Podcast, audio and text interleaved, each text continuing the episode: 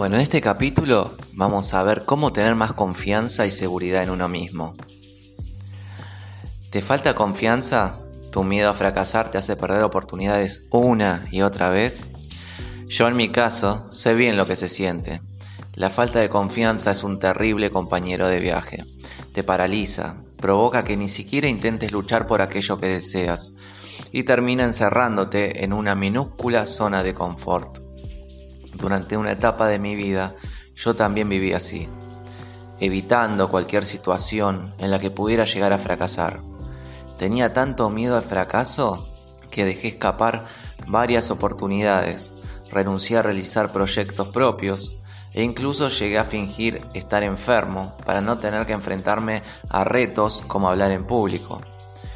Por no hablar de todas las oportunidades sentimentales que dejé escapar, Todavía me siento inseguro, pero después de haber estudiado la ciencia de las emociones, sé qué debo hacer. Y te lo voy a contar todo aquí. En este artículo, primero te revelaré la regla de oro de la confianza. Luego te mostraré 10 técnicas que han demostrado científicamente su eficacia para aumentar tu confianza cuando más lo necesites. Espero que te resulten útiles. La regla de oro de la confianza. Nelson Mandela pasó 27 años en la cárcel. Como preso político negro, recibió el trato más denigrante que posible. Se pasaba el día rompiendo piedras a pleno sol, sin apenas comida y recibiendo palizas constantes. Por si fuera poco, durante su encarcelamiento también contrajo tuberculosis. Sin embargo, Mandela no se derrumbó. Cada mañana bajaba al patio y se paseaba orgulloso luciendo sus heridas, contagiando valor y esperanza a los reclusos. Se convirtió en su inspiración. ¿Cómo es posible que se sintiera tan confiado en unas condiciones capaces de, hacer pedazos a cualquier hombre? La respuesta es que no se sentía confiado. Como confesó posteriormente, Mandela estaba ocultando sus miedos, vivía con miedo y desde luego jamás se sintió seguro de sí mismo. Pero Mandela tenía clara una cosa. Si se quedaba esperando en su celda hasta reunir la confianza suficiente, nunca hubiera bajado al patio a inspirar a los presos. Esta es una de las grandes mentiras que nos hemos creído. Pensamos que es necesario sentirnos preparados y confiados antes que enfrentarnos a un reto, pero Mandela no esperó a sentirse confiado. Actuó pese a no estar seguro y por eso consiguió vencer. El verdadero problema no es que te sientas confiado antes de hacer algo. El problema es que crees que debes sentirte confiado para hacerlo. Pero no necesitas sentir nada para hacerlo. Tus actos pueden ser independientes de tus emociones, como hizo Mandela. Así que la regla de oro de la confianza es que no debes esperar a sentirte confiado. No esperes a sentirte preparado antes de empezar tu propio negocio o dar tu primera charla en público, porque te quedarás esperando toda la vida. Actúa sin confianza y la confianza vendrá después. No te estoy proponiendo hacer nada que no hayas hecho antes. Si aprendiste a ir en bicicleta, imagino que al principio tendrías miedo de caerte, pero no esperaste a vencer ese miedo y sentirte totalmente seguro antes de subirte a la bici. Te montaste en ella y poco a poco fuiste sintiéndote más confiado. Un consejo, nunca te sentirás preparado para enfrentarte a un reto. Así que no esperes a sentirte confiado, actúa, porque los sentimientos de confianza solo vienen después de los actos. ¿Cómo confiar más en ti mismo? 10 claves científicas. Además de la regla de oro de la confianza, las siguientes técnicas han demostrado en varios estudios científicos su eficacia para aumentar tu confianza cuando más lo necesites. Algunas son más sencillas que otras, pero en cualquier caso son herramientas valiosísimas para sentirte más seguro en cualquier situación. Úsalas sabiamente. Primero, deja de perseguir la confianza. Antes de pensar me gustaría recordarte algo fundamental, pero que a menudo se nos olvida. Es imposible sentirse siempre confiado. Nuestro nivel de confianza fluctúa. La misma persona se puede sentir muy segura de sí misma al encontrar el trabajo de sus sueños y totalmente deprimida si es despedida. Y es normal. Nadie escapa de esto.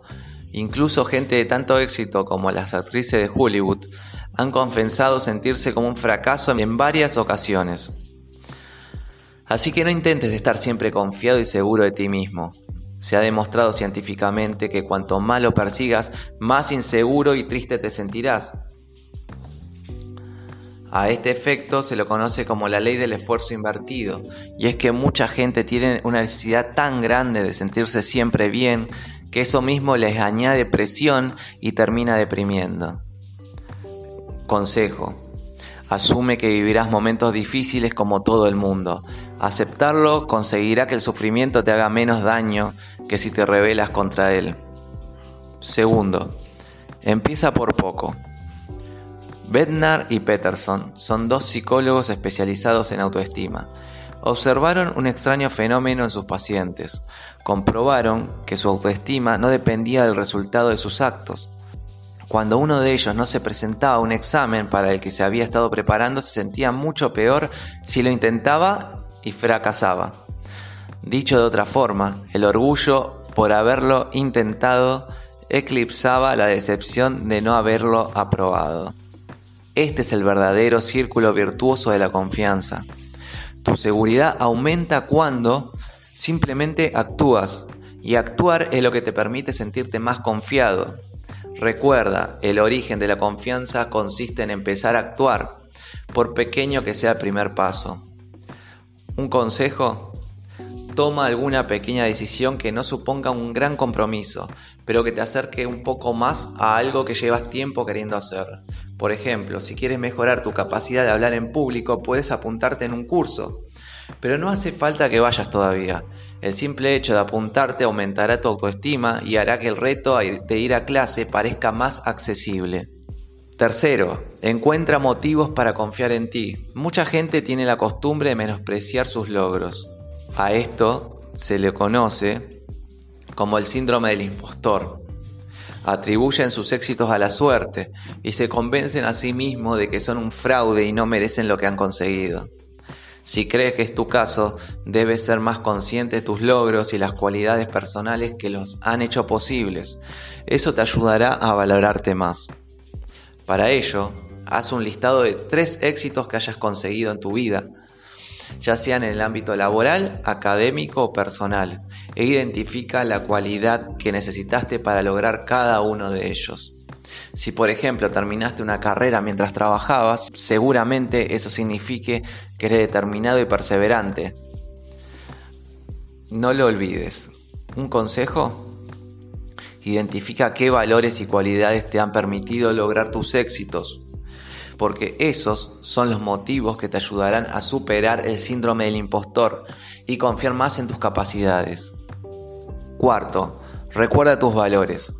Según algunas corrientes de pensamiento positivo, nuestra mente es capaz de crear la realidad que le decimos. Supuestamente repitiendo mantras como soy fuerte y no tengo nada que temer o soy alguien extraordinario, nuestra mente lo interiorizará y conseguiremos la confianza para lograr todo lo que nos propongamos. La idea es bonita y es muy lindo creérsela, pero es falsa. Un estudio quiso comprobar de una vez por todas la eficacia de este tipo de afirmaciones positivas y el resultado fue que aquellos participantes con baja autoestima que las utilizaron no solo no consiguieron aumentarla, sino que se sintieron peor. La razón por la que estos mensajes no funcionan es porque el cerebro no es ingenuo. Si nos decimos que somos maravillosos, nuestra mente se plantea de inmediato una pregunta, ¿qué motivos tengo para creerme eso? Si no es capaz de encontrar la respuesta, no se lo va a creer. Este tipo de afirmaciones solo funcionan cuando sabes que lo que estás diciendo a ti mismo es verdad. No hay ninguna verdad más indiscutible que tus valores. Esto es lo que comprobaron en un estudio realizado en la Universidad de California. Los participantes tuvieron que improvisar un discurso delante de un jurado y al finalizar se les ordenó empezar una cuenta atrás en intervalos de 13, empezando por el número 2083. Al terminar el estudio, se midió su nivel de cortisol, una hormona que aumenta en situaciones siente ansiedad. Pero había un pequeño detalle. Antes del experimento, un grupo de participantes había escrito una reflexión sobre uno de sus valores personales. Este grupo presentó niveles de cortisol significativamente más bajos que el resto de participantes. La presión les afectó mucho menos. Un consejo. A partir de ahora, antes de enfrentarte a un reto, piensa en tus valores y recuerda por qué son importantes para ti. Tu confianza aumentará y reducirás tu ansiedad. Quinto, olvídate de marcarte objetivos. El 10 de mayo de 1996, ocho escaladores murieron congelados mientras intentaban descender la cima del Everest, atrapados por una enorme tormenta de nieve. La explicación del Dr. Case, un experto en comportamiento de organizaciones que ese día se encontraba en la zona, es que los alpinistas fueron arrastrados hacia la muerte por culpa de la obsesión con su objetivo. El objetivo de coronar el Everest se había convertido en parte de su identidad no se podían imaginar a sí mismos abortando la emisión a escasos metros de la cima, y por eso ignoraron todas las señales de peligro que les aconsejaban regresar de inmediato y siguieron adelante. Los objetivos tienen un lado muy oscuro. Aunque en los últimos años se ha popularizado la creencia de definir objetivos es el secreto del éxito, la realidad es que marcarte metas es un grave problema si no eres capaz de aceptar que puedes fracasar. Por eso es mejor guiarte por algo distinto que a estas alturas ya debería resultarte familiar. Tus valores. Tus valores definen los principios sobre los cuales quieres vivir y además difícilmente fracasarás en ellos. Si quisieras subir al Everest pero te guiases por el valor de la perseverancia, podrías sentirte orgulloso de ti por intentarlo aunque nunca llegases a alcanzar la cima. Utilizando tus valores para centrarte en el proceso, evitarás preocuparte por esas metas de las que haces depender tu felicidad. Consejo, utiliza tus valores como guía en lugar de marcarte objetivos. A diferencia de estos, tus valores siempre van a estar ahí para que los cumplas y te sientas orgullosos de ti. Sexto, utiliza una pose de triunfo. La doctora Amy Cuddy descubrió en uno de sus experimentos que adoptar durante dos minutos una pose de poder aumenta los niveles de testosterona y disminuye los de cortisol, la hormona del estrés. La consecuencia, te sientes más confiado y dispuesto a correr riesgos. La explicación de Cuddy es que existe una comunicación de doble sentido entre la mente y el cuerpo. Cuando estás orgulloso, tu postura lo refleja. Pero si cuando estás triste adoptas una pose de triunfo, poco a poco irás sintiéndote más confiado. Las poses de poder son aquellas que expanden tu cuerpo, como las que hacen los deportistas cuando ganan. Brazos levantados, pecho hinchado y mentón hacia arriba. Posteriormente se ha comprobado que su eficacia depende de muchas variables, pero te recomiendo que lo compruebes por ti cuando necesites sentirte más seguro. Consejo, antes de enfrentarte a tu próximo reto, prueba a mantener durante dos minutos una postura de poder. Séptimo, reinterpreta tu miedo. ¿Sabías que en realidad el miedo y la excitación están provocados por la misma sustancia? Sí, se trata de la adrenalina y aunque psicológicamente ambas emociones sean distintas, biológicamente tu cuerpo responde exactamente de la misma forma a las dos. Eso significa que, teóricamente, sería posible usarla para sentir excitación en lugar de miedo. En un estudio científico, la doctora Alison Brooks separó varios estudiantes en tres grupos. Para generarles ansiedad, les mandó a hacer una presentación individual mientras un jurado les evaluaba. Al primer grupo no le dio ninguna instrucción previa, mientras que al segundo y al tercero le hizo repetir en voz alta, estoy tranquilo y estoy entusiasmado, respectivamente. El resultado fue que los estudiantes del tercer grupo, aquellos que intentaron interpretar sus nervios como entusiasmo, en lugar de miedo, lo hicieron mucho mejor. El consejo, la próxima vez que te enfrentes a un reto, intenta imaginarte que los nervios que te provoca el miedo son en realidad nervios de emoción producidos por tu entusiasmo. Te sentirás más confiado. Octavo, toma más pequeñas decisiones. De la misma forma que empezar a actuar es el origen de la confianza, tomar decisiones también es un gran refuerzo. Se ha demostrado científicamente que tomar una decisión, por pequeña que sea, activa tu córtex prefrontal, reduciendo tu preocupación y aumentando tu seguridad. Si tomas decisiones habitualmente, te sentirás con mayor control en tu vida, empezarás con pequeñas decisiones cotidianas, como por ejemplo elegir la película que irás a ver con tu pareja, decidir el restaurante donde cenarás con tus amigos. Poco a poco te sentirás capaz de tomar decisiones más difíciles, pero importantes para ti. Consejo, no evites tomar las pequeñas decisiones que se presentan en tu día a día. Hacerlo aumentará tu confianza para retos mayores. Noveno, usa la técnica de la máscara. ¿Recuerdas cuando te disfrazabas en carnaval y no paraba de divertirte? ¿Por qué te comportabas así si en tu día a día eras introvertido y reservado? Porque estabas interpretando un papel, a este fenómeno le llamamos la técnica de la máscara y se trata de una poderosísima herramienta psicológica para lograr más confianza. La técnica de la máscara es lo que ayudó a Beyoncé a superar su miedo a subir a un escenario. Creó a Sasha Fierce, un alter ego sensual y carismático, a la que interpreta cada vez que tiene que actuar delante de miles de seguidores. Beyoncé incluso sacó un álbum revelando su alter ego. Esta técnica consiste en crearse otra personalidad, un personaje que te permita salir de tu realidad para atreverte a hacer cosas que habitualmente no harías. Esto te protege frente al fracaso porque dejarás de vivirlo como si hubieras fallado tú, ha fallado tu personaje. Consejo, cuando sientas que el miedo te paraliza, ponte en la piel de algún personaje valiente y temerario y empieza a actuar como él. Décimo, Trátate como un amigo. ¿Cómo te dices a ti mismo cuando fracasas? Probablemente eres duro contigo mismo, ¿verdad?